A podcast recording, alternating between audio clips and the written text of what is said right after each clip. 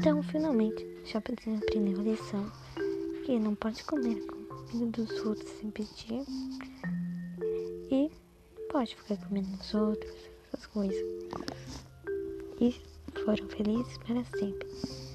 E a avó da Chapeuzinho fez o piquenique, já que o Chapeuzinho queria uma torta e comeram tudo juntos.